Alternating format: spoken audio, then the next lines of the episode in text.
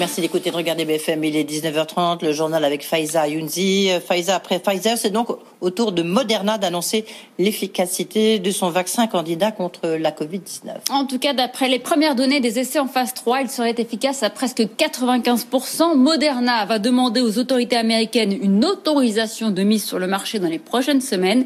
C'est le troisième laboratoire à annoncer des résultats positifs après Pfizer donc et le russe Gamaleya. On fait le point avec Hélène Cornet. La technologie utilisée par Moderna est la même que celle de Pfizer, une technologie récente dite de l'ARN messager qui a l'immense avantage de permettre une production à grande échelle plus rapidement que les vaccins classiques. Mais contrairement au vaccin de Pfizer, celui de Moderna peut être stocké à moins 20 degrés seulement. Le laboratoire basé à Boston communique sur des résultats préliminaires très encourageants de son essai clinique sur 30 000 personnes, avec plus de 94% d'efficacité. Moderna a suivi en effet 95 premiers patients infectés par le coronavirus, dont 5 avaient été vaccinés. Aucun des cinq n'a développé de forme grave de la maladie. L'étude n'est pas terminée. Moderna pense la finaliser dans une dizaine de jours et demander dans la foulée une autorisation de mise sur le marché auprès des autorités de santé. La production a déjà démarré aux États-Unis. Pour l'Europe, le laboratoire a signé un partenariat avec un industriel suisse et négocie actuellement des contrats avec l'Union européenne, un vaccin financé entièrement par le gouvernement américain pour plus d'un milliard de dollars. Et le titre Moderna flambe, il a gagné 9,5%. Cette annonce a fait bondir les places boursières. Le CAC 40 a gagné 1,7% et termine ce soir à 100 471 points. Le Dow Jones progresse de 1% et le Nasdaq de 0,4%. Bruxelles multiplie les accords pour se fournir en vaccins. Des discussions sont en cours justement avec Moderna et la Commission européenne va approuver un accord avec la biotech allemande CureVac pour acheter plus de 400 millions de doses de son vaccin potentiel contre le coronavirus.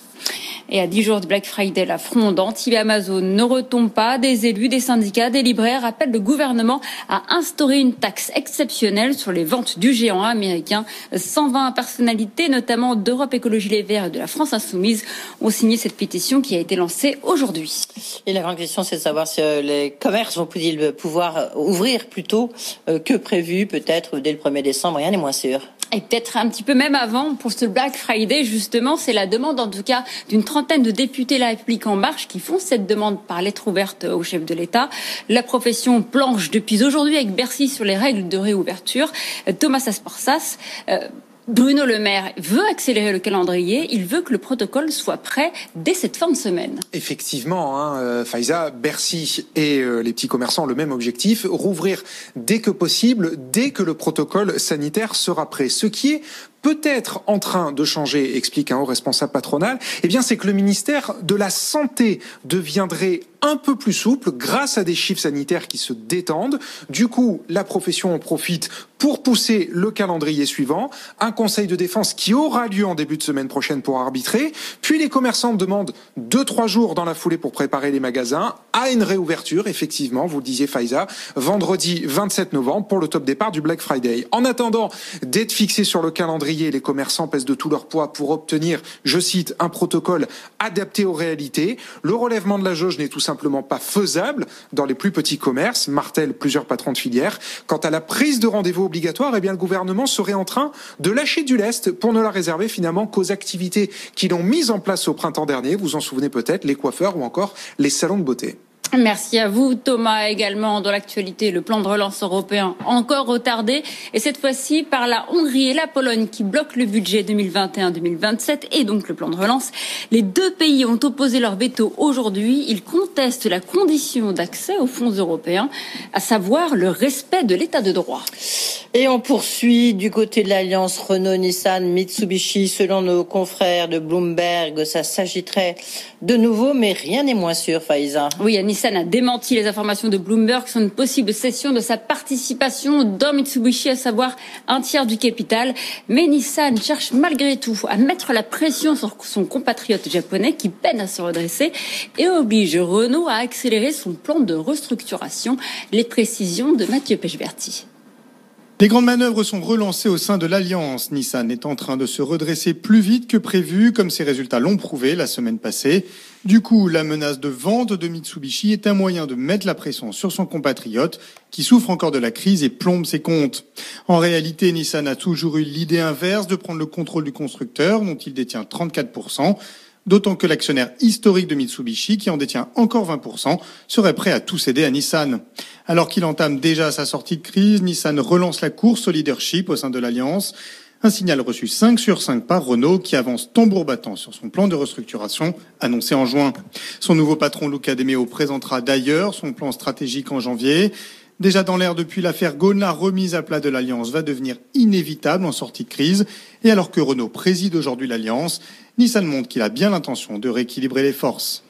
Mathieu Pechberti, allez pour finir, Faïza, avec cette crise sanitaire et économique, de nombreux cadres ont décidé d'en profiter pour se former. Oui, certains souhaitent même acquérir de nouveaux diplômes aux États-Unis. Par exemple, les MBA sont très demandés, en particulier ceux des établissements les plus prestigieux.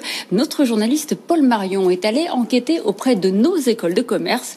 Eh bien, la tendance se vérifie dans notre pays également.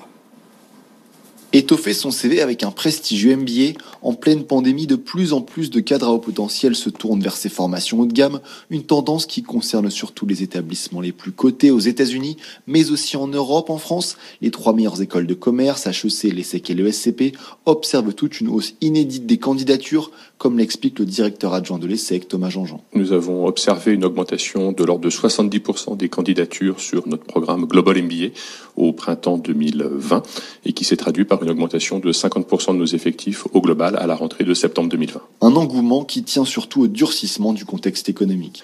Cela a eu deux conséquences. La première, c'est qu'un certain nombre de personnes qui voulaient faire un MBA ont décidé d'anticiper un petit peu leur projet.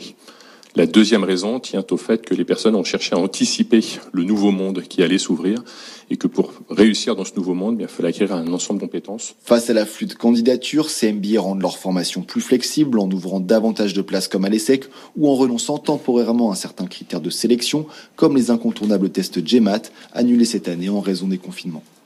Voilà, on peut aller se former. Merci Faiza Younzir, votre tout au long de cette soirée.